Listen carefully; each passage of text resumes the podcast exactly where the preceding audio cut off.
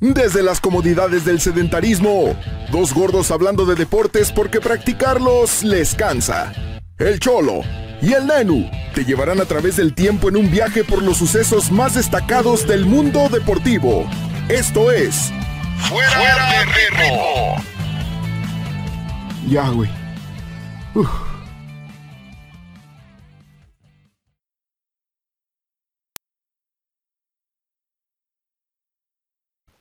¿Qué tal? Un gusto saludarles. Bienvenidos a una entrega más de Fuera de Ritmo, el podcast en donde les hablamos de deportes y de muchas otras cosas más. Hoy, como pueden darse cuenta, tenemos una nueva entrega de este podcast semanal en donde, pues, hay veces que nos estamos divirtiendo, hay veces en las que nos toca sufrir, pero nos toca aprender sobre todo de muchas cosas nuevas y del deporte que que tal vez no conocíamos. Hoy está acompañándome el coanfitrión también de este, de este podcast, el Cholo desde Ciudad Juárez. ¿Cómo estás? ¿Qué tranza, qué tranza fuera de ritmianos? Sigo sin, sigo buscando, güey. Población rítmica, fuera de ritmianos. Este, sí, seguimos, seguimos buscándoles nombre, carnal. Sedentarios, habíamos dicho, güey. Sedentarios, ese es el que más me ha gustado. Sí, a mí también, güey. Este, pero qué tranza, qué tranza, ya, ver, ya vieron que seguimos rotando de aquel fuera de ritmo donde salimos todo el mundo. Este, Así es. Eh, ahora ya les vamos a dar su programa cada quien, güey, una vez. Y pues bueno, desde, desde el baño de México, como le hemos bautizado la vez pasada, porque está al fondo a la derecha, güey, no es por ninguna otra cosa, güey. Este, el señor Álvaro Ramos está con nosotros directamente desde Veracruz. ¿Qué trance, carnal? Buenas noches, buenas noches. Un saludo a todos, a todos los sedentarios. Así es. ¿Eh? Mira, Gracias por la invitación. Llegamos de rojo hoy. Entonces, sí, me hubieran dicho, güey. Sin ponernos de acuerdo, ¿no? Pues es que de haber sabido, güey. este, pero bueno, ¿tienen alguna idea? Ya sé que no, pero ¿tienen alguna idea de qué voy a hablarles el día de hoy? Puta idea, güey. Supongo que va a ser de algo histórico, no sé. Eh, un poco, güey. Es, mira, pero es, historia contemporánea. La llegaron a ver. ok, ok. Ah, Digo, la llegaron a ver porque. La, de ya tenemos un capítulo de eso. no, no, no. De Maradona, no, tampoco. Este, no, güey, porque realmente fue en los noventas, a inicios de los noventas. Leo ya la llegaron a ver porque todavía no, güey. Pero bueno, ahí va. Arrancamos de lleno en esta historia. La tierra de San Francisco, California, lo vio nacer un 9 de julio de 1947. De ascendencia afroamericana, su madre Eunice Durden, administradora de un hospital, y su padre, Jimmy Lee Simpson, chef y guardia ah, bancario.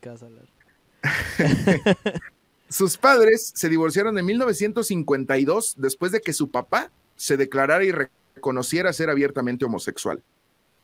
Cuando él era un niño, contrajo raquitismo. Me puse a investigar porque pues, obviamente no sabía de qué se trataba esto. Y el raquitismo es el ablandamiento y debilitamiento de los huesos en los niños. De las raquetas. Le da a los, a los tenistas. Producido por la falta de vitamina D. Entonces, esto hizo que tuviera que usar aparatos ortopédicos en las piernas hasta los cinco años de edad. Me imagino que algo así como Forrest Gump cuando es niño. Mm, ándale. Algo así. No, Quiero pensar. si es falta de vitamina D, debe ser mucha falta porque esa madre se quita con el sol. La falta con el vitamina, de la, la falta de vitamina D. ¿Se, quita con el sol? Se quita dándote baños de sol, güey, Simón. Fíjate. es la que hace, es la que hace que absorbas el calcio. Qué pendejo. A los que les da cáncer de piel tienen mucha vitamina D. es exceso de vitamina D. No mames. Ya se me ocurrió que decirlo. Este, y pues tenía raquitismo hasta los cinco años, utilizó aparatos ortopédicos. Este, ya después se le quitaron, ¿no? En la Galileo High School de San Francisco, ya en su etapa como estudiante, tuvo su primer encuentro con el fútbol americano los Galileo Lions, de 1965 al 66, un año nada más. Fue alumno del City College of San Francisco, jugó a la ofensiva como running back y a la defensiva también como defensive back. Y fue nominado el equipo, fue nominado, perdón, al equipo Junior College All American Team como corredor. Hasta aquí, pues todo iba bien, ¿no? Se forjaba de a poco el legado de uno de los jugadores que con el paso del tiempo se convertiría en ídolo, ídolo, actor e incluso miembro del Salón de la Fama de la NFL y que a su vez también sería una de las personas más mediáticas judicialmente hablando a mediados de la década de los noventas por el presunto asesinato de su esposa y amigo de esta. Hoy como se pudieron dar cuenta, les voy a hablar del paso y de qué pasó con Oriental James Simpson, mejor conocido como O.J. Simpson. ¿Oriental se llamaba? Así Oriental. es. Con Oriental. razón mató a todos. ¿Y sabes por qué se llama? ¿Por qué se llama así? Se llama porque todavía no se muere. Se Por- llama Oriental, güey, porque una tía de él, hermana de su mamá, le gustaba un actor de origen italiano que se llamaba así, güey, Oriental. Entonces, supongo que antes de nacer le dijo, eh, güey, ponle a ese güey Oriental porque me gusta un chingo este actor, güey. A la ver. Qué pedo, güey, no. Así, güey. Y luego, bueno, dale, pero pinche No, nombre, ¿qué, qué, pinche qué, qué? nombre raro, güey. Pues no, güey, o sea, y el papá todo pusilánime ahí, güey, los dos ahí. de- Ah, sí, mira. Su, su no, papá era gay, güey. A lo no mejor sabía. también le gustaba Su Oriental, papá güey. le daba igual, ándale, güey, seguramente. también, sí, ándale. Pues sí, Oriental James Simpson. Nada más, yo me hubiera llamado Chayán, güey. sí, güey. Y yo, yo me llamaría Jean-Claude, güey. Yo me llamaría Steven, ¿Steven? ¿De quién? Steven Seagal. Ah, Nico, Nico. Sí. Sí, no, yo, yo Jean-Claude, Jean-Claude Rangel. Este, bueno, su etapa como profesional inició con los Buffalo Bills en 1969. En sus primeras tres campañas pasó de noche, no destacó. Solamente promedió 622 yardas por temporada. Fue hasta el año de 1972 cuando por fin rebasó más de mil yardas, consiguiendo un total de 1251. En el 73 establecería un récord de 2003 yardas anotando 12 touchdowns y en sus siguientes tres campañas, Simpson ganó más de mil yardas por tierra en sus siguientes eh, años. En los años Era corredor, va, dijimos. Sí, sí, sí, sí. En 1977, una lesión le cortaría el ritmo con los Bills para la temporada del 78. Los Búfalos lo canjearon a los San Francisco 49ers en una segunda selección del draft. Ahí estuvo con ellos dos campañas sin llamar mucho la atención. En toda su carrera como profesional, Oriental consiguió 19.236 yardas por tierra, colocándolo entonces, en aquellos años, como el segundo mejor corredor de todos los tiempos. Actualmente yo, ya ocupa el puesto 17. De todos los tiempos el, es el 17. Pero en aquel entonces era el segundo mejor. No Sí. investigué quién era el primero. Este, fue nombrado el MVP de la NFL en el 73, jugó seis Pro Bowls y me puse a, a checar que era el Pro Bowl, ¿no? Y no- nunca se pusieron de acuerdo en esto, pero el Pro Bowl, para los que no sepamos, eh, es este, cuyo nombre oficial es el AFC NFC Pro Bowl, de la denominación que recibe el partido de estrellas de la NFL. Este partido marca el final oficial de la temporada de fútbol americano. Y aquí lo que, lo que, lo que no, te digo, la parte en la que no se ponen de acuerdo es que anteriormente se hacía antes del Super Bowl, luego después, luego el chiste es que ya los últimos años lo han hecho una semana antes. Es el Pro Bowl una semana antes y ya después el Super Bowl. Tengo entendido. Sí, es un partido en el que la gente vota por, digamos que los mejores jugadores de la temporada regular. Y entonces, por votación, se elige un equipo de la americana y un equipo de la nacional. Obviamente los que van al Super Bowl no, no participan en ese partido porque juegan a la siguiente semana. ujú. Entonces, de exhibición meramente. Así es. Pero ya, ya marca, o sea, es el final de la temporada después de que se acaba todo, ya para seguir lo del Super Bowl.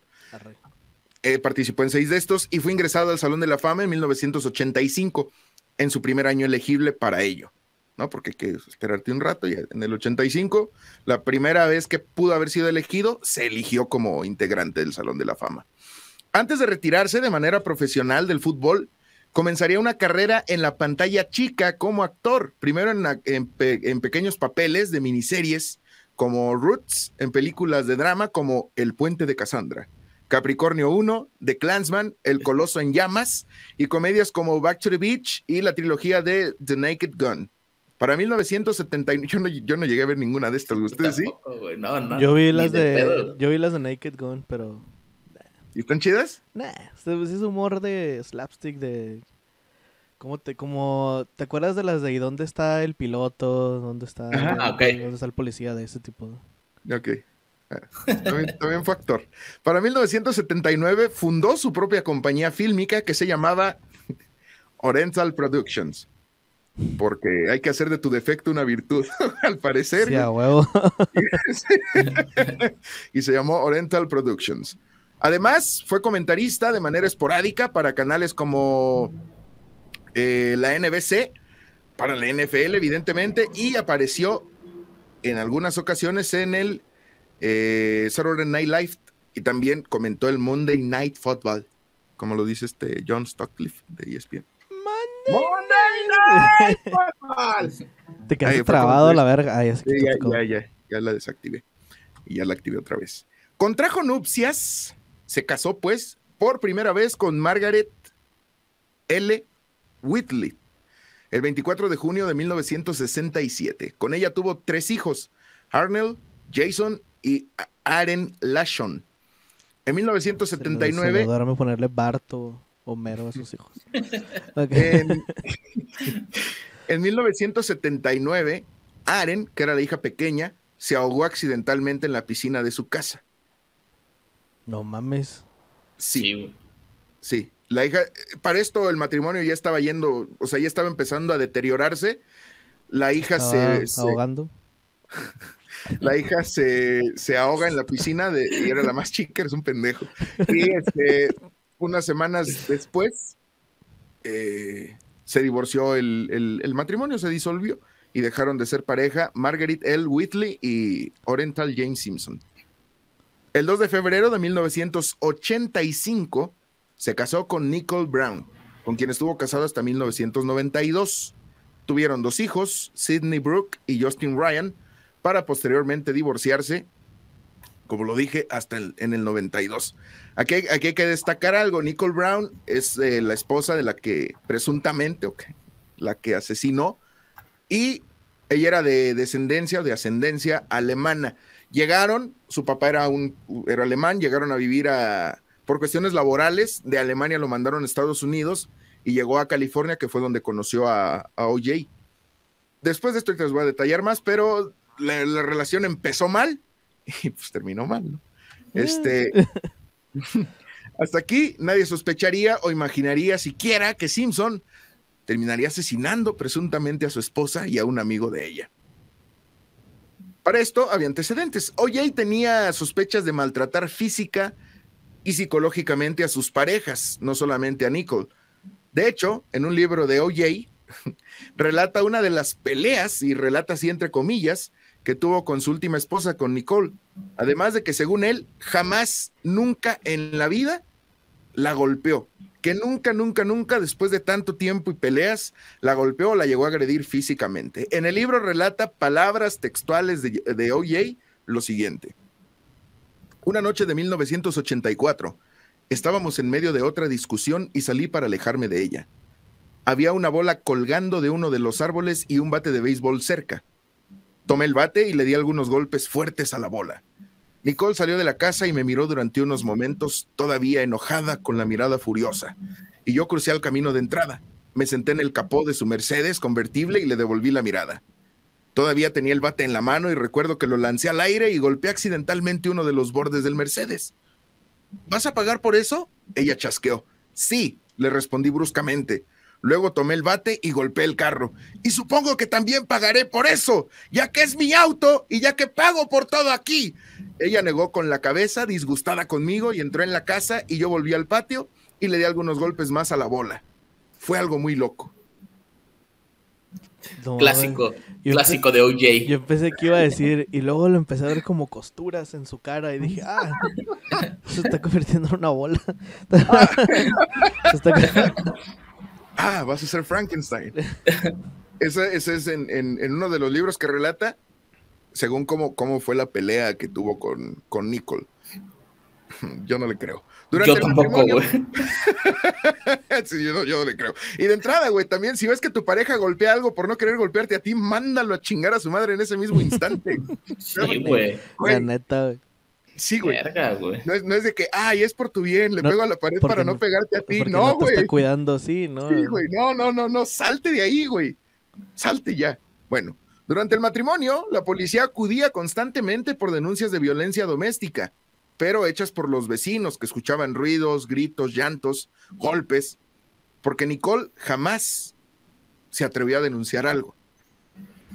OJ dijo haber golpeado, ya lo dije una vez, a Nicole, pero en la versión de Simpson, porque también él lo narra en su libro, dijo cómo fue, ¿no? Esta fue una discusión que quiero suponer fue la que antecede al, al, maltrato, único maltrato físico que le propinó a Nicole. Voy a pasar haciendo esto. Sí. sí, y ella iba así, así con los ojos cerrados. dije, yo dije, voy a pasar tirando putazos, güey. Si te pego, es tu culpa. entonces, él narra y dice: Durante esa noche comenzó a golpearme y patearme como solía hacerlo normalmente. Ella, ella él. Ajá, ella, él. A la verga. esto lo está narrando él en su libro. Hay, hay, como tres libros, güey. Hay uno que se llama If I Did It, este, que él, según, no lo escribió, güey. Entonces, este libro de If I Did It lo escribió un, un autor fantasma, pero a cambio le dieron como, creo que 600 mil dólares por utilizar su nombre. Y entonces en el libro va narrando cómo, y, cómo, cómo fueron aconteciendo todas estas cosas a tal grado que... que si pues, él lo hubiera hecho, güey. Ajá, si él lo hubiera hecho, güey, if I did it. Y justo narra la. Está en una Es que hijo de la verga, güey. Está en una entrevista, le están preguntando de, de qué pasó realmente esa noche con Nicole. Y el güey está en la entrevista diciendo: Pues mira, esto, según es lo que, lo que se escribió en el libro, ¿eh?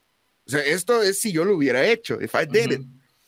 Yo llegué y pues empecé a golpear a ella, le empecé a agarrar, le hice tal cosa y se empieza a cagar de risa y dice, pero hay que entender que esto, esto es metafóricamente. Entonces, metafóricamente maté a mi esposa. Pero eso es lo que dice el libro. Dice, yo no escribí ni una sola palabra de ese libro. Yo tuve que agarrar la oferta que me hicieron de ese libro porque en ese entonces no tenía dinero y me pagaron 600 mil dólares. Yo no hice nada de ese libro, me deslindo de todo lo que diga ese libro, solamente es y que así pasaron las cosas. If I did it. No mames. Chivato, Sí, güey. Ese es un libro, güey. De este otro, tío, hay como tres. Deberían buscar a ese escritor fantasma, güey, para que hable con Salinas, güey. Que nos platique el pedo de Colosio, güey. Digo, nada más. para saber cómo hubiera sido, ¿no? Sí, sí, sí. Y bueno, dice eh, la narrativa de este libro, no el de It, el otro, que según él sí escribió. Durante esa noche comenzó a golpearme y patearme como solía hacerlo normalmente. Yo la tomé de los brazos y la saqué de la habitación un par de veces para alejarla. La agarré con fuerza solamente esa fue la primera vez que me puse físico con ella. A la ver. Pues nomás eso. Nicole. Ah, según él no le pegó, nada más la agarró de los brazos y ya. estaba, estaba, golpeándolo y la agarró, pero que la agarró muy fuerte y que la maltraté. Y dije, ay cabrón, ya, ya, ya te lastimé los brazos, mejor te dejo ahí y me voy, porque no te quiero hacer daño. La agarró acá. ¿Por qué te golpeas? ¿Por qué te Mira, te estás inflamando un ojo. yo no le pegué, pero ella sola se estuvo pegando. sí, güey. Entonces, Nicole al día siguiente de esto hizo una denuncia a la policía por fin y acudió al médico porque, ojo, o sea, según, según esto pasó, pero Nicole acudió al médico para hacerle exámenes correspondientes y así constatar, dar, dar, dar por hecho que tenía moretones en los brazos, a lo que el doctor, además de los notorios moretones en los brazos, certificó que tenía golpes visibles en el rostro. Hay una fotografía de Nicole donde tiene el ojo así todo hinchado y morado de pues, seguramente se cayó cuando la cuando la aventó, ¿no? Sí. Porque acuérdate que EA nunca hizo nada. Entonces, pues no. Te digo, güey, que del coraje, güey, le pegó a la pared así. Sí. Con la cara. en el libro de Fight la, la noche que sujeté a Nicole, empezó a, a correr profusamente hacia mi rodilla. O sea, tampoco. Se pegó en la pared, y luego el albañil, por alguna razón, puso como una bola en la pared, entonces parece un puño, entonces pues, se pegó. Incrustó justo en el ojo. El ojo izquierdo, porque aparte yo soy de mano derecha, pero eso no tiene nada que ver. Una vez consumado el matrimonio y tras unos intentos de reconciliación fallidos, porque durante la reconciliación Nicole llevó a sus hijos y, digo, OJ llevó a sus hijos y a Nicole de vacaciones y ahí todo se fue más a la verga todavía, regresaron y ya cuando regresaron del viaje fue así como de, ¿sabes qué? Ya chingar a tu madre, cada quien por su lado. Nicole y sus hijos comenzaron a vivir en un departamento cerca de la casa en donde estaba en donde estaban antes para que Simpson pudiera visitarlos constantemente. Y pues bueno, durante este periodo de ruptura, pues Nicole comenzó a salir de fiestas, a salir con hombres y presuntamente Con hombres. así es, y presuntamente a abusar de sustancias nocivas para la salud. Pala, güey. No lo creo, O güey. sea, se, se Los gringos. Se convirtió en Fiona Buchona. Los gringos, Fiona Buchón. Ah, es que en lugar de tecate, güey, se metía líneas. Ándale. Así, porque hay que hacerlo al estilo gringo, güey. Sí, sí, Sí, pues sí. Entonces, Era lo que había, güey. ¿no? Fue víctima de sus circunstancias, güey. de- sí, sí, sí. Maldito primer mundo, Sí, güey. sí, sí. adap- adáptalo a- dependiendo del país en el que vivas. Sí, ándale. Aquí sería, no sé, güey, un foco, güey. Cualquier cosa. Este. bueno, hasta que el 13 de junio de 1994, a las 12.10 de la noche, los cuerpos de Nicole Brown y Ronald Goldman en el exterior del dúplex de Nicole que compartía con sus hijos ubicados, eh, ubicado en la calle Bundy en Brentwood, Los Ángeles, aparecerían. güey. Ah. Te quedas callado, chico. No, es que, es que aquí estaba, estaba aclarando que era un duplex, güey. Es una construcción compuesta por dos viviendas de un mismo edificio, pero con accesos independientes. Chimón. ¿Sale? Entonces, o una casa de, pues, de varios pisos y la chingada. Eh, esta que te digo que este par de cuerpos de Nicole Brown y de, de Ron, porque así le decían, Ron, Ron Goldman, eh, aparecerían o estarían en la propiedad sin vida. Nicole. Había sido apuñalada numerosas veces en la cabeza y el cuello. Además de tener heridas defensivas en sus manos, por todos los brazos para tratar de cubrirse, se podía ver, ojo güey, este está horrible, se podía ver la laringe a través de las lesiones en su cuello Ah, y la, y la vértebra C3 estaba cortada. La C3 es de las más feas, güey, que tenemos. Sí, sí quiero pensar que sí, sí, eso sí puta, desconozco, güey. Pero, tío, se le podía ver la laringe y la vértebra C3 estaba hecha Ah. mierda. Ah, verga, güey. Ambas víctimas llevaban muertas un par de horas cuando fueron descubiertas por la policía. Bueno, Robert Risk, uno de los primeros dos oficiales en la escena del crimen, encontró un guante ensangrentado, un gorro que al parecer estaba hecho de lana, el cual se sospechaba que era posesión de Jason Simpson, hijo de Oriental James Simpson, lo que lo convertiría en un segundo posible culpable o quizá en el actor intelectual. Desde un principio se tuvo a Simpson en la primera sospecha o en la primera persona sospechosa del acto cometido. Los investigadores se dirigieron a la propiedad de Simpson ubicada en Rockingham para informarle que su ex esposa había sido asesinada. Al fondo de su casa estaba una camioneta Ford blanca con sangre en el interior y en el exterior. Y no era Halloween, entonces era muy sospechoso. Y tampoco venía de cazar. Sí. La famosísima Bronco Blanca, ¿no? Efectivamente, una Ford Bronco blanca. Que están bonitas, güey, los broncos están, y de esa Chido. época están chidos. Este, Ford blanca con sangre en el interior y el exterior. Uno de los policías, Mark Foreman, saltó por encima de una pared externa y desbloqueó el portón para permitirle a los policías entrar a la propiedad sin una orden de cateo. Esto, pues, obviamente no está bien y puede, Apenas te iba a decir, bichis caguengues, güey, eso no deberían de haber hecho. pues sí, pero lo hicieron. Es que si te fijas, Luego por eso los dejan ir, güey. todo empieza mal, güey. Es que Sí. todo empieza mal, güey. Porque Spoiler alert. Como tu pinche cámara mi pedorra. cámara, no güey, ya, ya- ya me fastidié, güey, ya no la voy a conectar. Mira, voy a hacer un último intento y ya, si sale bien y si no, pues ya no la pongo. Es Este- O.J. Simpson, güey, berreando tu servidor. Es que te digo, güey, todo está mal porque de no haber sido tan famoso Simpson, de una es declarado culpable así, güey. Sí, güey. Pero, pero pues Ah, era pues, hoy pues- Simpson. pues como lo que pasó con Pistorius, güey, también, en el mismo juicio que duró un chingo, güey, porque era así como que, ah, es que este vato es muy representante de Sudáfrica y no queremos sí, güey. Lo mismo, güey, por que lo tú no puedes hacer eso. Ajá, güey. No, ya, ignora la cámara, no lo voy a prender. Este, en una recorrida por la propiedad, Foreman descubrió un segundo guante ensangrentado luego de que se determinó era el par del guante encontrado en la escena del crimen. Se hicieron pruebas de ADN en la sangre y se pudo determinar que pertenecía a ambas víctimas, la sangre, Nicole y Goldman. Esto y otra evidencia recolectada en ambas escenas eran causa probable para emitir una orden de arresto contra Oriental James Simpson. Y lo hicieron. Los abogados convencieron al Departamento de Policía de Los Ángeles de permitirles que se entregara a OJ a las 11 de la mañana de un 17 de junio de 1994, pese a que el cargo de doble asesinato significa que no hay fianza y que un asesinato en primer grado significaría hasta una condena o una sentencia de pena de muerte.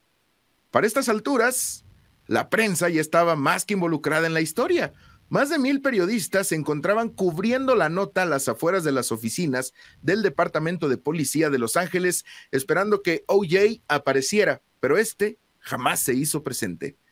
A las dos de la tarde, el departamento emitió un boletín de búsqueda y a las cinco de la tarde de ese mismo día, Robert Kardashian, abogado y papá del clan de las Kardashian, este dato totalmente innecesario, pero ahí está papá de las Kardashian, amigo de OJ Simpson. Amigo, amigo. Y uno de sus abogados leyeron una carta escrita por OJ frente a los medios de prensa. La carta iniciaba mandándole saludos a 24 amigos y decía, primero, todos entiendan que no tuve nada que ver con el asesinato de Nicole. No sientan nada por mí. He tenido una gran vida. Punto.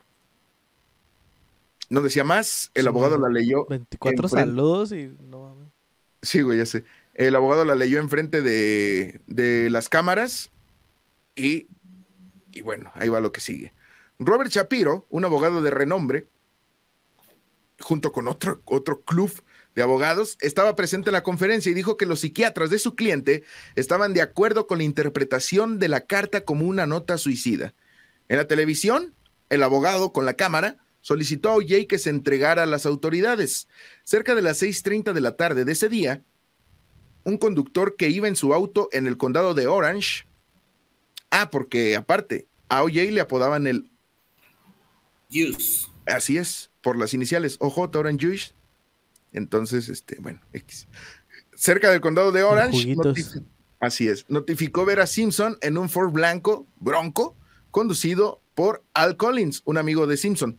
La policía rastreó llamadas realizadas por, por Simpson mientras iba en el auto. Cerca de las 7 de la tarde, un oficial de policía vio al vehículo dirigirse hacia el sur por la Interestatal 405. Los que vivan allá sabrán cuál es. Este, cuando se acercó a la Bronco con las luces encendidas, el conductor, Al Collins, iba con, iba, o sea, que iba al volante, gritó que OJ estaba en el asiento de atrás del vehículo apuntándole con un arma en la cabeza, obligándolo a manejar. La persecución logró reunir a más de 20 patrullas y nueve helicópteros en una carrera a velocidad baja, relativamente. Está bien curado, porque se ve bien quedito. Sí, sí, como en las novelas, ¿no? Que van a 30 y un desmadre acá. iban como, o sea, según los, los testigos y todo, iban alrededor de 60, 70 kilómetros por hora pero seguido por 20 patrullas, 9 helicópteros y la chingada. Bueno, la KNX, una estación de radio local, transmitió en directo lo que ocurría e invitaron a John McKay, exentrenador del equipo de la USC, para que saliera al aire e incentivara a Simpson a abandonar la persecución y entregarse. No mames. ¿Qué le iba a decir, güey? No te voy a meter, güey. Si vuelves a jugar conmigo, ya te vas la banca para siempre, güey. Mejor entrégate. imagínate, güey, el, señor está acá en su casa. Los de, hey, somos la radio, güey, vente, jálate. Andas inspirado, inspirado el día de hoy. Estás inspirado el día de hoy. Porque tienes que decir unas palabras muy importantes. Vente. Es que el güey fue su entrenador, güey, en la universidad. lo, conocía bien, güey, y se supone que, a él le escuchaba, güey. Pues era como un padre. Ajá, algo así y pues fueron por el señor. bueno, Tom Lanch, uno de los detectives que había entrevistado a Simpson el 13 de junio, se dio cuenta de que tenía su número de teléfono y lo llamó. Este le contestó y el detective le empezó a decir que arrojara el arma y se entregara por el bien de su madre y de sus hijos. A lo que respondió disculpándose por no haberlo hecho antes, diciendo además que él era el único que merecía ser lastimado y que simplemente se iba a ir con Nicole. Confirmando que quería terminar con su vida. Durante la llamada de fondo se escuchaba suplicar al amigo de Simpson que se entregara y que terminara con eso de una vez por todas. Imagínate todo esto y el otro güey siendo encañonado, güey, por, por Simpson. El otro güey, o sea, nada que ver, güey. El otro vato nomás estaba ahí, güey. Como, Oiga, ¿quién es Nicole? Cállese la verga. Sí, ya sé, güey. Maneja y cállate. Sí. Para esto, ya habían llegado a la casa de OJ las autoridades y estaba custodiada por las mismas. La única condición que puso Simpson para entregarse era que lo dejaran hablar primero con su mamá por vía telefónica. La ¿Eh? No, no, no. Ah, la persecución terminó a las 8 de la noche en Brentwood, 80 kilómetros después, donde se vio a su hijo salir desesperadamente del lugar. Después de estar 45 minutos en el auto, se le permitió entrar una hora a su casa y se dijo que él habló con su madre finalmente y tomó un vaso de jugo, o sea, un orange juice, como, y, y pues ya. Lo único que hizo, habló con su jefa, se echó un vaso de jugo de naranja y para afuera otra vez. Para las 10 de la noche, O.J. Simpson ya estaba custodiado por la policía y en su auto llevaba 8 mil dólares en efectivo, un cambio de ropa, una pistola Magnum 357 cargada, un pasaporte, fotografías familiares y barba y bigote falsos. No, yo no soy, yo no, yo no, yo no sé quién es O.J. Simpson. Yo soy Cosme Fulanito. Cosme, Fulanito, sí, güey, que iba a salir, güey, no mames. Una barba y un bigote falso, güey. No mames. barba y bigote rubios, ¿no? Ándale. Además, es que el agua en California tiene cloro.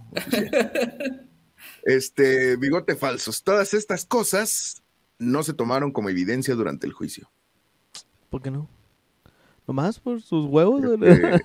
Porque, soy soy y los millones mandan.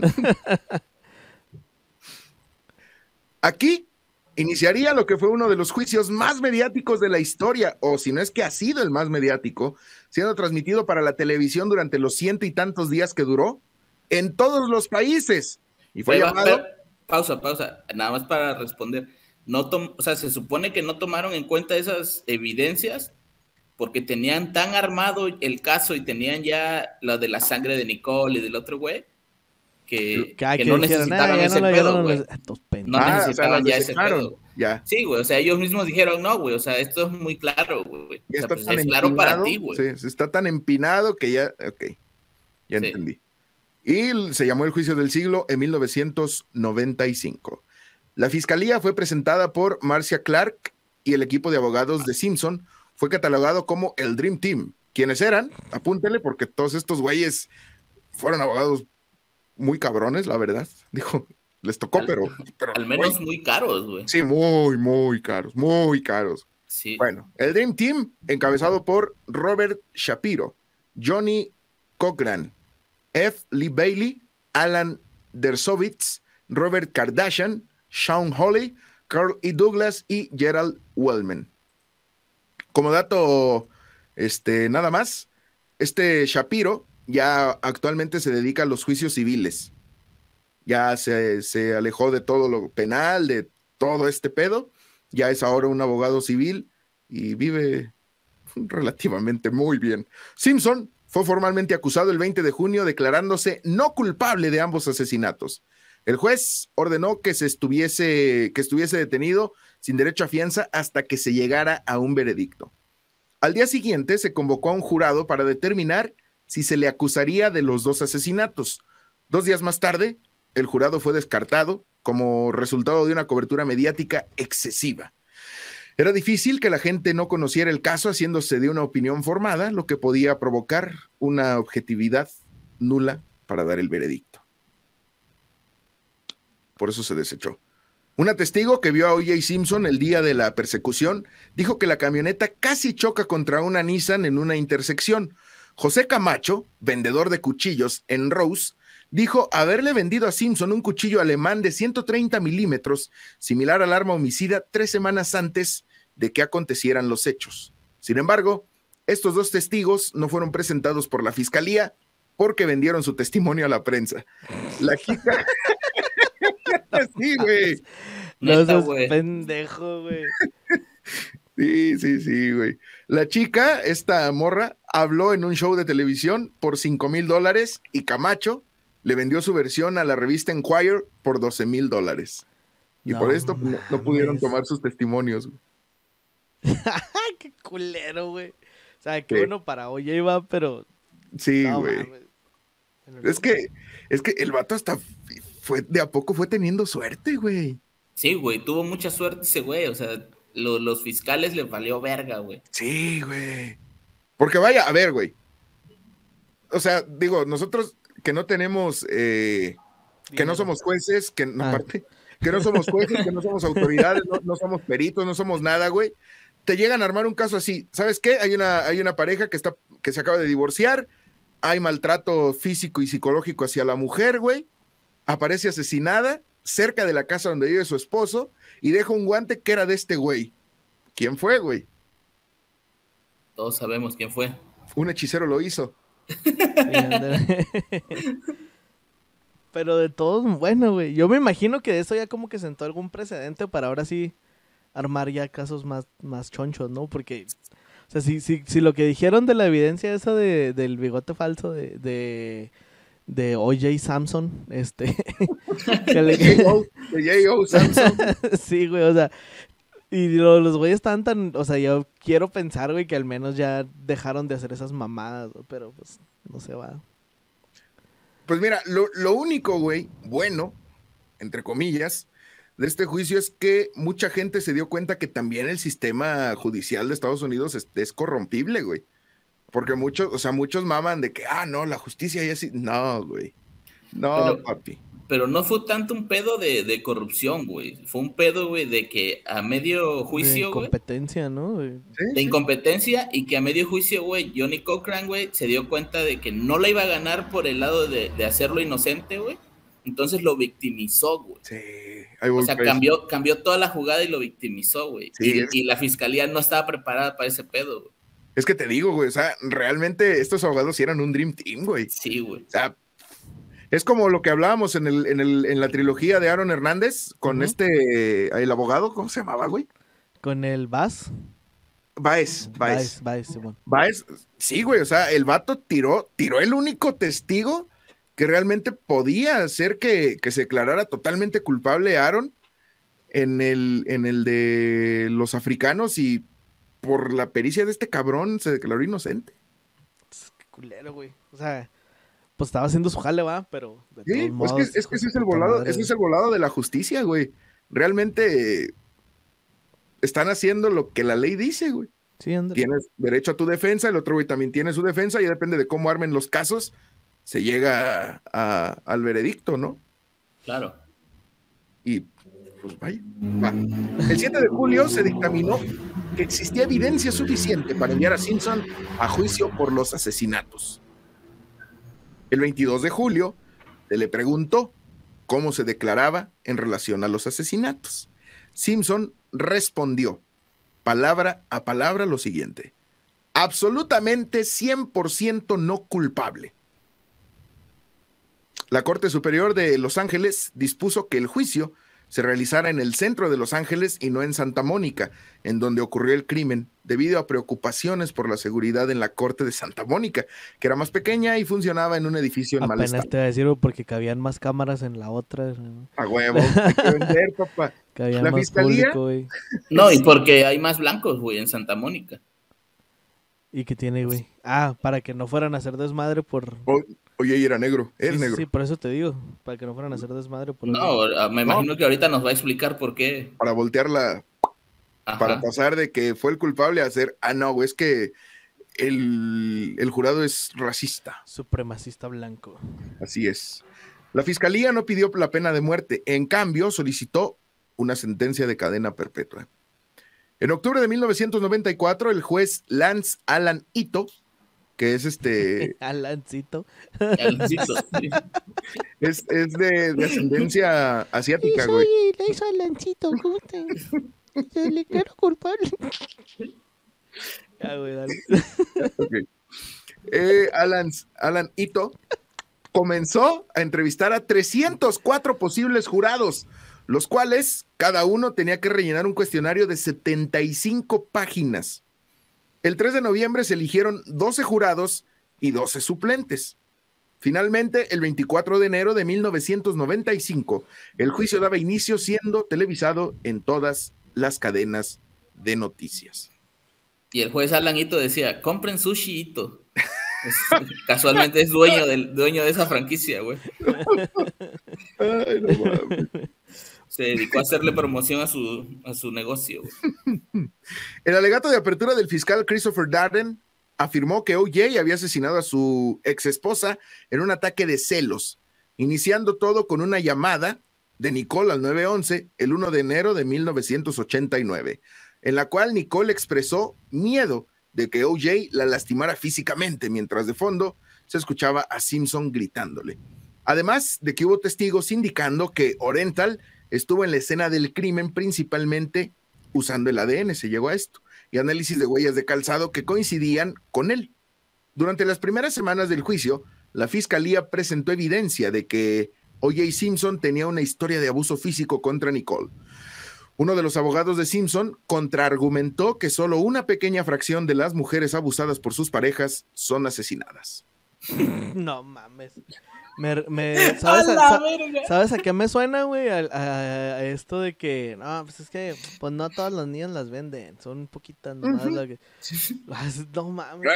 Sí le pegó, güey, pero nada más una de cinco matan, güey. no mames. Sí, güey, así como, ay, no está tan cabrón, güey. O sea, sí, sí matan, pero nueve se salvan, o sea, tampoco mamen. sí, güey.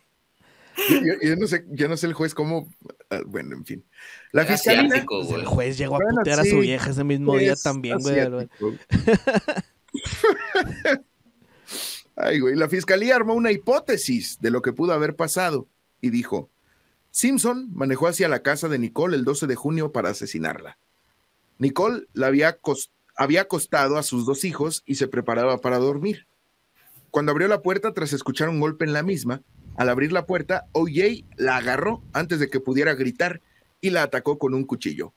Por su parte, la evidencia arrojaba que Ronald Goldman, la otra víctima, llegó al portón de enfrente de la casa y en algún momento durante el asalto y aparentemente, Simpson lo atacó en ese momento y lo apuñaló en el cuello y el pecho con una mano mientras le impedía moverse, estrangulándolo con el otro brazo.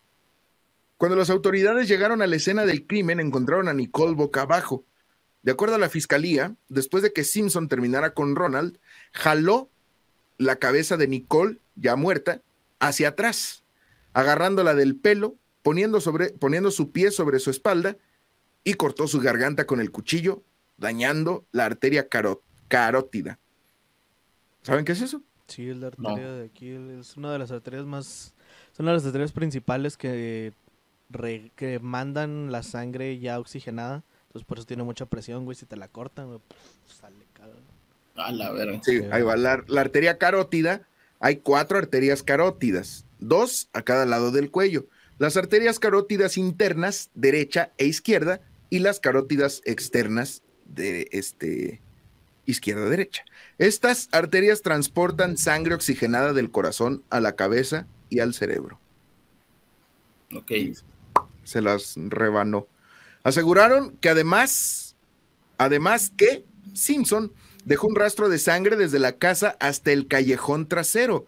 También hubo testimonio de que se encontraron tres gotas de sangre de OJ en el camino de entrada cerca del portón de su casa en la calle Rockingham. OJ fue visto por última vez en público esa noche a las 9.36 de la noche, cuando regresó al portón delantero de su casa con un actor amigo de la familia que se estaba quedando con él. Simpson fue visto de nuevo hasta las 10.54 de la noche, una hora y 18 minutos más tarde, cuando salió por la parte delantera de su casa hacia una limusina que lo trasladaría hacia el aeropuerto de Los Ángeles para viajar a una convención de Hertz, que es una rentadora de autos en, Estados Unidos, y ahí trabajaba él, güey, era, era la imagen de la, compañía. Entonces le iban a llevar a una convención en Chicago. Los asesinatos habían ocurrido entre 10.15 y 10.40 de la noche. Con esto, la fiscalía afirmaba que él había manejado su Ford Bronco blanca unos cinco minutos para llegar y volver de la escena del crimen. ¿Se acuerdan que vivían cerca? sí. Bueno, La cercanía de las dos casas permitían precisamente hacer estos traslados posibles. Llamaron a un testigo que había visto la, cerca de la calle Bondi a un vehículo similar al de Simpson, alejándose rápidamente a las 10.35. Alan Park, el conductor de la limusina, afirmó que llegó a la propiedad a las 10.24. Además, dijo que no vio la bronco blanca en la calle tras buscar el número de la puerta y finalmente encontrarlo. La fiscalía presentó algunos planos del lugar residencial para demostrar que la posición en la que la camioneta estaba en la mañana siguiente era justo a un lado del número de puerta, aclarando así que de haber estado ahí presente, Park la hubiera visto. No mames. Park, Park comenzó a tocar el timbre a las 10:40 sin recibir respuesta. Notó que la casa estaba casi completamente a oscuras, salvo por una ventana del segundo piso. Era la habitación de Simpson mientras el chofer se bajó de la limusina para fumar un cigarrillo y buscar la manera de hacerle saber que ya había llegado. Cerca de las 10.50, el amigo que se estaba quedando en la propiedad de Simpson estaba al teléfono cuando escuchó varios golpes contra la pared. Fue hacia los ruidos, salió, vio la limusina de Park, Park lo vio y dijo que en ese momento vio a un hombre negro de la complexión y talla de OJ entrar por la puerta delantera de la casa. OJ estaba en el teléfono y le explicó a Park que se había quedado dormido y que en instante saldría. Ambos notaron que Simpson, o sea, Park y, el, y su roomie, que estaba visiblemente agitado. Que, estaba agitado. Uno de los abogados de Simpson dijo que él nunca había abandonado el inmueble en esa noche, ya que se quedó empacando sus cosas para viajar. Rosa López, una testigo de la defensa, ama de casa de un vecino, dijo haber visto el auto de OJ afuera de la casa en el momento de los asesinatos. Pero el testimonio se desechó al momento de que en el contrainterrogatorio lo obligaron a admitir que no estaba segura del momento preciso en el que vio la bronco blanca. No mames. Sí, no mames. A la verga. ¿Qué hora? ¿Cuántos segundos? ¿Dónde estaba? ¿Y qué meridiano? Y si hubiera estado en Hong Kong, ¿qué horas hubieran sido? No, no sabe nada, no sabe nada, señora. A ver, señora López, ¿qué hubiera pasado de haber sido allí en donde, donde usted viene? ¿A qué hora se duerme usted? No, a las nueve. Entonces ya estaba dormida usted. Cállese. Sí, ah, sí. La defensa alegaba también que Simpson no pudo ser el actor de estos hechos, pues Ronald Goldman era un hombre joven que sabía artes marciales y luchó fuertemente contra su atacante, y que Simpson era un exjugador de 46 años con artritis crónica. Lo cual era real, güey. Sí tenía. O sea que tenía- estos güeyes dicen, ah, este güey hubiera partido su madre. Sí, sí, sí. O sea, Era un pendejo, ¿no? es- sí, Sí, este güey sí. no pudo haber sido, güey, porque pues, está chuequito, güey, y el otro güey sabía karate, güey. No pudo haber sido él. Pero la fiscalía desechó esta, este argumento porque presentó unos videos de Simpson haciendo ejercicios meses atrás, antes de los hechos. Los videos mostraban que pese a algunas limitaciones, se mostraba todavía fuerte y con cierta agilidad. Güey, el vato medía como 1.90, güey, pesaba noventa y tantos kilos, güey. Y, y era actor, güey, o sea, se mantenía en forma. su- Era una bestia el vato, güey, todavía, güey. Pinches videos acá, el güey. Ensayando con la. Sí. Estaba haciendo ejercicio con una. ¿Cómo se llama? Con una, una un pesa, güey. Una pesa, güey, acá. Como la de Psycho, güey, Sí, con una güey, mancuerna. ajá, así. sí, güey. Este, Denise, hermana de Nicole, pasa al estrado. Entre lágrimas, testifica varios casos de violencia doméstica a mediados de los ochentas. Dijo que en alguna ocasión durante una discusión vio que OJ empujó a su hermana contra la pared y en algunas ocasiones incluso aventarla afuera de la casa. Como cuando sacan a los borrachos, güey. Vale, la afuera de la casa. Es momento de que testifique Karen Lee Crawford, gerente del restaurante Mezzaluna, donde Nicole cenó esa noche. Karen dijo que la madre de Nicole llamó a un restaurante, al restaurante, perdón, para reclamar un par de lentes perdidos. Los encontró y los puso en un sobre. Goldman, quien trabajaba en el lugar, salió del restaurante minutos antes de las 10 de la noche y fue a entregarle personalmente los lentes a Nicole pues ella visitaba constantemente el lugar y además eran amigos. Un vecino de Nicole dijo haber escuchado un ladrido de un- y un llanto quejumbroso mientras veía noticias de las 10 en la televisión. Otra vecina dijo escuchar también ladridos fuertes pasado 10 minutos de las 10. Cerca de medianoche, un vecino que estaba por ahí notó al perro de Nicole arrastrando su correa con sus patitas llenas de sangre, pero sin heridas. O sea, las huellas, las... Se llevaron o intentaron llevarse al perro a casa de un vecino, pero el perro mismo los condujo hasta el lugar de los hechos y fue ahí cuando descubrieron los cuerpos y llamaron al 911. O sea, iban a llevar al perrito a una casa de alguien, de un vecino, y el perro los iba jalando, porque traía correr y los iba jalando hacia la casa para que vieran los cuerpos. Y fue así como se, como se dieron cuenta de lo que había pasado. Robert Risk, que fue, que era un policía, creo, testificó encontrar una mujer descalza con un vestido negro yaciendo boca abajo en un charco de sangre. Después encontró el cuerpo de Goldman, cerca de la otra víctima. Risk vio un sobre blanco que eran los lentes de la mamá de Nicole. El detective Ron Phillips dijo que cuando llamó a Simpson en Chicago para informarle del asesinato de su esposa, se mostró impactado y sorprendido, pero nunca preguntó cómo fue. Otro detective dedujo que Nicole fue asesinada primero porque las plantas, o sea, fue asesinada primero porque las plantas de sus pies estaban limpias. Es decir, mató primero a Nicole, mientras que Goldman se encontró con la escena provocando que también tuviera que matarle. Tras eso, surgieron dos hipótesis. Número uno, aguántame porque ahí está. Número uno, uno o más traficantes de sustancias encontraron a Nicole mientras buscaban a una roomie de ella, que también era adicta, porque, porque Estados Unidos. ¿Qué gringos? sí, que también era adicta, entonces fue un, un ajuste de cuentas de dealers. O número dos, un asesino o asesinos siguieron a Goldman para matarlo y al ver, y al ver Nicole, pues también la mataron. Salió y dijeron, pues de una vez, para no dejar testigos. Estas fueron las dos hipótesis este, que, presentó. ¿y, los hijos, güey, dónde estaban? ¿O no estaban Estaban dormidos. Ah, ok. Porque era cerca de media, de, pasando las 10. Ah, ok, ok. Pobrecillos, güey. Sí, güey. Bueno, y según estas las hipótesis, dos abogados especializados en las pruebas de ADN trataban de desacreditar las pruebas presentadas por la fiscalía. Aquí cabe resaltar que para esa época las pruebas de ADN eran relativamente nuevas eh, y pues para tomarlas como evidencias. Se alegó que Simpson fue víctima de fraude policial y procedimientos internos poco rigurosos que contaminaron la evidencia de ADN. Según ellos, Mark Fordman plantó evidencia en la escena del crimen. Intentaron hacer olvidar todas las pruebas y ayudó mucho que el jurado era en su mayoría personas negras. 8 de 12. Llevando el discurso hacia el tema racial. El policía negó ser racista, pero se le encontraron pruebas de que estaba en contra de los matrimonios interraciales. No mames. Sí, güey. Bueno, y luego. Se quiso hacer que Simpson fuera a juicio con los mismos guantes de golf. O sea, no los mismos, pero un modelo exactamente igual, comprados en alguna tienda. No, eran los mismos, güey. ¿Eran los mismos? Sí. Literal los mismos, mira. Sí. Ok. Los mismos guantes de golf, talla, tamaño. Pues ya limpios, me imagino, ¿no?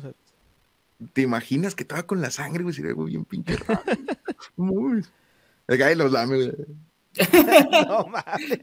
Los huele y dice, ah, Nicole, te extraño. ah, ok. Que es, eh, si, digo, si, si han visto imágenes o algo así, ya ves que hay una foto de Simpson con las manos estiradas y con los guantes puestos, pues son esos guantes. Este, bueno. Eh, ok, tamaño.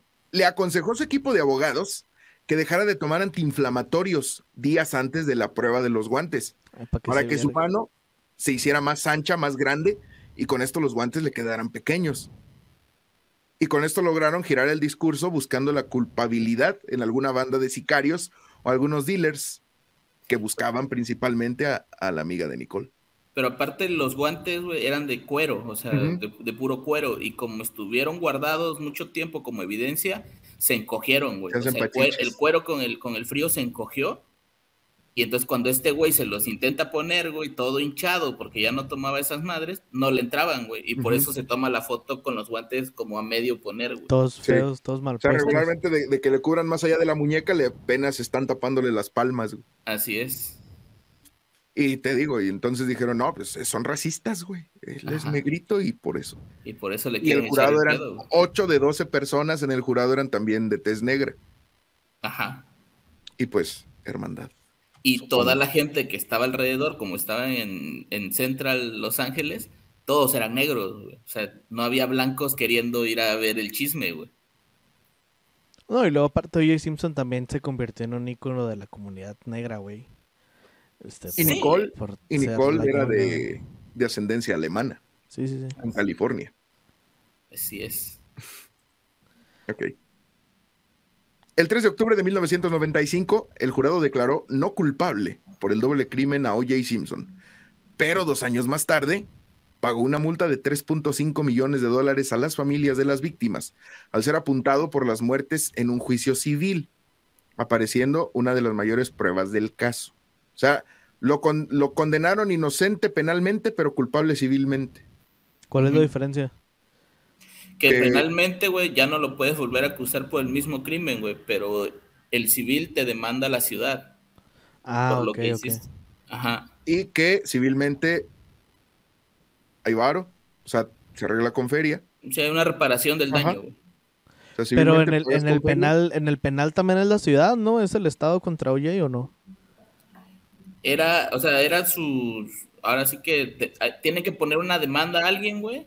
Para el penal. Y por, me- ajá, y por medio del fiscal, güey, se demanda, te demanda el Estado a, a O.J. Simpson. Una denuncia. en Pero el como ya lo de- declararon inocente, güey. Sí, ya no lo pueden Unidos volver a No joder. te pueden, ajá. Ni aquí, ¿eh? No te pueden juzgar Sí, por eso, lo mismo. eso sí sabía, sí. Eso lo aprendí de Billy Álvarez. Yeah. Sí, ándale. Entonces, este, bueno. Pero te digo, se volvió a abrir otra vez el caso porque una foto tomada casi un año antes de los asesinatos, O.J. Simpson portaba unos zapatos Bruno Magli talla 12, de los cuales solamente se hicieron 299 pares, pero que nunca se le habían podido comprobar que fueran de él. Los zapatos compartían la misma huella que aparecía en la escena del crimen. Y te digo, hay una foto de él en un partido, en un, supongo cubriendo la nota o algo así. Está la foto de los zapatos, que son justamente los mismos. Y los abogados dijeron que, aunque son de él, alguien más pudo haberlos usado en su lugar. O sea, comprueba que él los usó ese día. Sí, a huevo. No se pudo. Entonces, de esta manera, pues, también, oye, mira, las manos limpias. Y ya para terminar, en el 2017, quien llegó a ser la estrella del fútbol, salió de prisión tras estar nueve años encerrado. Pero, pero esto por delitos de una condena por secuestro y robo a mano armada. No mames. Sí, Después güey. de- sí, ¿Y a- Después de para que- quién secuestró o qué? o? ahí va. Después Ah. de que intentara recuperar por la fuerza efectos personales de su etapa de deportista en manos de un coleccionista. No mames. Qué pendejo, güey. La familia Goldman ha vuelto a la carga en estos últimos días, ya que OJ pagó solamente una cantidad irrisoria de lo que se les debe. Acudieron a los tribunales del estado de Nevada, donde reside Simpson actualmente, para reclamar aquella indemnización que con los intereses asciende, según la prensa de Estados Unidos, cerca de 70 millones de dólares. Además, alegan que el ganador del trofeo Heisman ahora está recaudando una buena cantidad de dinero gracias a la venta de autógrafos a coleccionistas y a la jugosa pensión de la NFL. Los Goldman quieren mantener algo de presión sobre un Simpson que vive cómodamente jugando al golf en Las Vegas, como él suele mostrarlo en sus redes sociales. Actualmente tiene 81 años y sigue ahí, todavía, Ay, valiéndole verga. Mira. valiéndole madre. De lo, de lo que estabas diciendo no tiene nada que ver, güey, pero lo quería contar, güey. Del, del- hay un, porque ustedes dos no estuvieron, güey, no sé si lo vieron, pero tenemos un programa de un luchador que se llama New Jack, güey, ahí en el, en el- aquí en Fuera de Ritmo, güey. Sí, yo Y sí en- lo escuché. Y ese vato, güey, este, le gustaba un chingo hacer enojar a, a la gente, güey. El vato luchaba en Tennessee, güey, y pues el güey era negro, entonces la instrucción que le dieron cuando lo contrataron era sal y hace enojar a algunos blancos, güey. Entonces, en uno de sus pinches promos, güey, está hablando y lo dice, eh, quiero mandarle un saludo a O.J. Simpson. Continúa con el buen trabajo, güey. Ya son dos menos de los que tenemos que preocuparnos. Hijos. A la. Ahí en Tennessee, güey. Vayan a escucharlo y si no lo han escuchado, creo que es el 11 o el 10, no me acuerdo, el de New Jack. pero Es el que con Bowser. Sí, es el, ajá, salió el Bowser Salseo Futbolero con nosotros. Así Saludo es. al Bowser. Güey, hay, hay una canción de brujería, güey, de este grupo que era como de pochos, ¿no? Simón. que se llama Matando Güeros. Entonces, en una parte del coro, güey, el vato dice Matando Güeros al estilo O.J. Simpson. No mames. Escuchen la rola, güey, porque o sea, eh, el coro dice sí, Matando Güeros, y hay partes donde dice al estilo Pancho Villa, ¿no? Y ya, Matando Güeros al estilo O.J. Simpson, dice el vato. No mames. Sí, o sea, esa madre es de la cultura popular ya mundial, güey. Sí, se hizo, se hizo grande.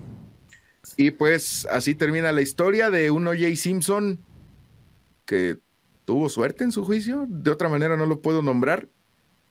Este.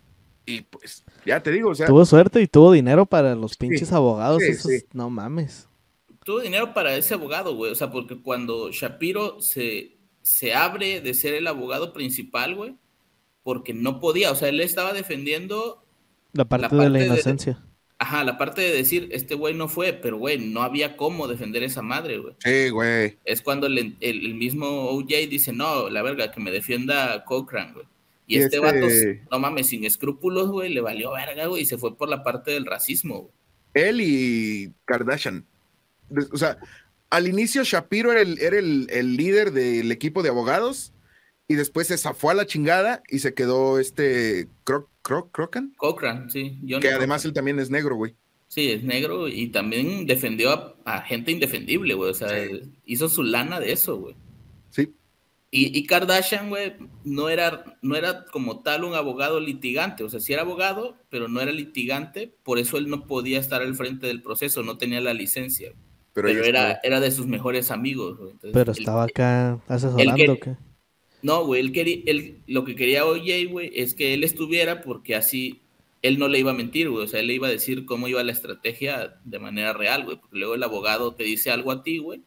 Pero a la hora de. Luego ya- te ya- dice, dame 15 mil para copias. Ajá, güey. Y, y- y Kardashian era, güey, como los ojos de O.J. Simpson dentro de, de todas las Ah, juntas de abogados, güey. Pero en sí él no, él no era como abogado litigante ni nada, güey. O sea, él era rico por cosas de que tenía rentas y cosas de esas. No mames. Pero sí. Ahí termina la historia de O.J. Simpson y los crímenes que siguen impunes. Esa es una realidad. Aquí lo malo es que pues ya se le juzgó, entonces. No, Ya ya, no verga, güey. O sea, ya, aunque, aunque verga. salga más evidencia y aunque Sí, ya le salga vale lo que salga, No, ya, ya le vale pito, güey. eso. Sí, güey. De hecho, él podría salir a decir sí lo hice, güey, y ya no lo pueden volver a juzgar. güey. Sí, güey, entonces, pues, y te digo, hay una serie en Netflix, güey, que estuve viendo, solo vi un capítulo, porque ya no me alcanzó el tiempo, pero está chida, güey. El protagonista es este Cuba Goody Jr., Ajá. que es justamente, habla, te habla de- así del caso, güey, así tal cual como pasó, según. Te, te pone los, te, digo, te pone los capítulos de, primero, este, deja, deja, busco la, la serie, güey. ¿No es la del Estado contra O.J. Simpson o algo así? Crímenes americanos. Crímenes Ajá. americanos. Ajá. Sí, sí, de O.J. Simpson. Y está, pues te digo, güey, te narra la historia de cómo fue uno de los juicios más pinches mediáticos, quizá de la historia. Y eso afectó, güey, porque los medios hicieron un show, güey, de toda Sí. esa madre, güey. Y, y le afectó a la fiscalía, güey. Es que los medios son un arma muy poderosa, güey. La neta, sí, güey. Aparte, ese güey, o sea, en su momento, güey, de, de mayor esplendor, güey, era, no sé, güey, el Tom Brady de esa época, güey. Sí, mira. O sea, él Mm. era la imagen, güey. Él era, él era la voz. Crímenes americanos. de O.J. Simpson. Es Él era, una. él era el mejor jugador, güey. O sea, Sí. es como si maña- el próximo año, güey, Tom Brady se le acusa de esa mamada. Todos los medios van a estar ahí, güey, ahí, tratando de. Sí, van a estar queriendo esa sacar madre, todo. güey. Pues como lo que le pasó, tío, a Abraham Hernández, güey, que a pinches medios había, había, campamentos, güey, afuera de su casa. Ujú. Así esperando a que hiciera cualquier cosa. güey. Así es. Sí, güey, te digo, y esta, esta miniserie son 10 capítulos y pues ahí está. El, el uno se llama De las cenizas de la tragedia, la carrera de su vida, la chingada, y el último se llama El veredicto. Sí, es- está bien de la verga eso, güey. Y pues ahí está. Fíjate lo, lo, lo que es, ¿no, güey? O sea, después de ser un, un jugador que pasó a la historia del deporte por lo bien, o sea, en, en buena manera. Sí, güey, o sea, él, él, en su época fue el mejor, güey, corredor de la NFL, güey. Termina siendo un güey que gracias a don dinero y a, y a tener unos abogados chidos, no cumplió condena. Sí, por ese no. crimen, por ese crimen. Por, sí, por ese crimen, porque por el de secuestro sí. Sí, estuvo en la corte. ya sé, güey.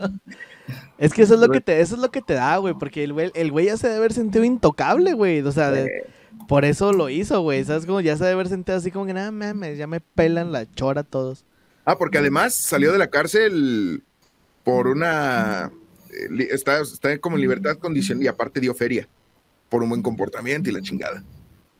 Hay un, hay un sketch, güey, búsquenlo, güey, de Saturday Night Live, de, que se llama, no me acuerdo, como citas ciegas, una madre así, y sale la chava esta de Wonder Woman, ¿no? Delgado. Uh -huh. Ajá, y entonces en, la, en el sketch, güey, ella está como en una cena con un, con un negro, ¿no? Ajá. Y ya, un güey mayor, ¿no? Y ya empiezan a hablar y ya, así como de que, oye, y, y este, ¿y qué onda con las citas ciegas? No, pues sí, me gusta, este, como que conocer gente nueva y la verdad. Llega una chava, güey, blanca y le dice así como, me das asco, le dice al vato, ¿no? Y ella así como de, ¿qué pedo, güey? ¿Por qué te tratan así, no? Y el güey así como de, pues es que en este país, con mi aspecto... No, o sea, el vato se victimiza otra vez, güey, así como de...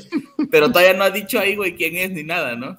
Dice, bueno, y este, ¿tu nombre de dónde es? Y ya ella le dice, no, de Croacia, una mamada así, ¿no?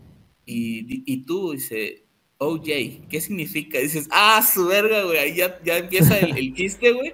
Y entonces llega un mesero, güey, negro, y el vato así de, hey, mi hermano, ¿no? Y le da, le da el puño y todo, güey. El vato pide un bistec y le traen su, su plato, güey, así su bistec así grandote, güey. Y, y, le dan sus cubiertos, güey, pero el tenedor sí es normal, güey, y el cuchillo es de plástico, güey. ¿No? Y el güey no puede cortar, güey. Y ella le dice, oye, ¿por qué te dan? Dice, no, no sé, dice, no sé por qué me dieron un cuchillo de plástico, güey. Porque la chava es de otro país, güey, no lo conoce, güey, no, no investigó quién era, güey. Y este güey está como en la gloria, güey, así como diciendo, a huevo, no me conocen. No mames. Y, y sale eso, güey, los blancos así como que lo repudian, güey, por lo que hizo, güey, pero los negros lo defienden a muerte, güey. Y hasta la fecha pasa, güey. Sí. Pues sí. No, bueno, güey, muchas gracias. Muchas gracias a Álvaro, güey, por venir a, a, No, gracias a ustedes, a güey, por nutrir, güey, sí, esta wea de, de- Iba a decir otro podcast. Fuera de ritmo. Fuera de ritmo, sí, güey, muchas gracias. Y pues bueno, Álvaro, ¿dónde te podemos seguir, güey? Los proyectos que tienes, güey. Aprovecha para anunciarte, güey, con nuestros cuatro oyentes. Tengo, tengo una página de, en Facebook, se llama Cauju Relatos Macabros. Escribo como cuentos, historias así basadas como en terror. Y este y ahí me pueden seguir. Y los miércoles en la noche en el canal de Relatos de Horror, una sección que se llama eh, Radio Macabra. Ahí yo narro una historia y historias cortas, como de 15 a 20 minutos más o menos. Arre Juan, Antigamers. Eh, sigan a los Antigamers, un canal en Twitch en donde streameamos diferentes tipos de juegos, una plataforma de multijuegos. Los Antigamers en Twitch, la manera de cómo no debes de jugar, vista ahí en ese canal. Ahí streameé, creo que todo el Uncharted 3. Yo, este güey, de repente se avienta GTAs y todos los demás del clan que vimos en videos anteriores también se ponen allá a streamear otros juegos. Hoy creo que empecé el Uncharted 4, creo que sí lo transmití. Sí, no me El chiste es que Rocket ahí- ahí le damos. Sí, al Rocket League. Entonces, métanse ahí. La manera de cómo no debes de jugar, lo vas a ver en ese canal, los Anti-Gamers Corp, en Twitch y YouTube. Pues, carnales. Y bueno, pues nada, carnal, muchas gracias. Nos vemos el otro jueves, güey. Hoy es 18, según. Sí, hoy es 18. Sí, según las cuentas, Sí, 18. nos sí. vemos, nos vemos hasta el jueves 25 y pues nada, güey, vamos con otra historia y con otro invitado, vamos a ver a quién tenemos preparado, pero pues nada, güey, muchas gracias a todos los que vinieron y a todos los que nos han visto y la madre, y ahí nos guachamos. No olviden suscribirse, compartirlo y dejar ahí sus comentarios, mandarle saludos a alguien y todas esas cosas. Síganos en Fuera de Ritmo también en todas las redes sociales habidas y por haber. Esto ha sido todo. Podemos continuar. Chido. Saludos. Bye.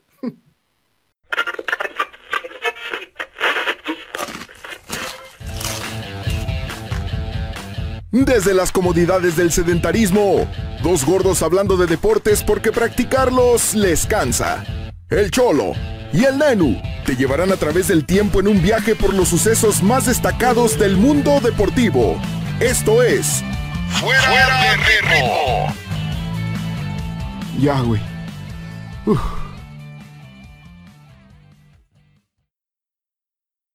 4, 3. Aguanta, aguanta, aguanta. Hay que grabar historia, güey.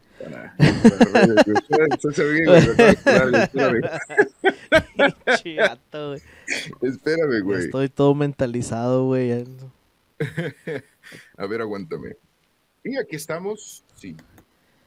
Aguanta, güey, porque se ve el pinche. Ahí está. Ay, qué pendejo soy. Ahora sí, es un pequeño video. Ahí va.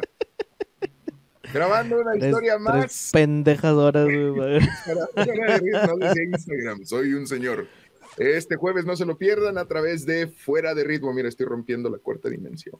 Este jueves Arre. no vas hasta el otro, pero sí. Ah, sí, hasta el otro jueves. Este, y déjame etiquetarlos, güey. Y esta madre va a salir el 18. Esta semana sale el de la rana y el 18 sale el tuyo. Sí, sí. Va que va. Ya para tenerlo agendado. Ya deja nomás güey. que este güey termine de etiquetar a otros cuatro Álvaros que le van a salir. Es al guion bajo Ramos 27. Ok. Al, guion bajo Ramos 27. ok. ¿Te etiquetan el de Caujo también? Este, si quieres, sí. Alguien bajo Ramos 17, tienes una foto. 27. Ah, 27. Ya, ya te vi. Ya iba también a Caujo. Chingue a su madre.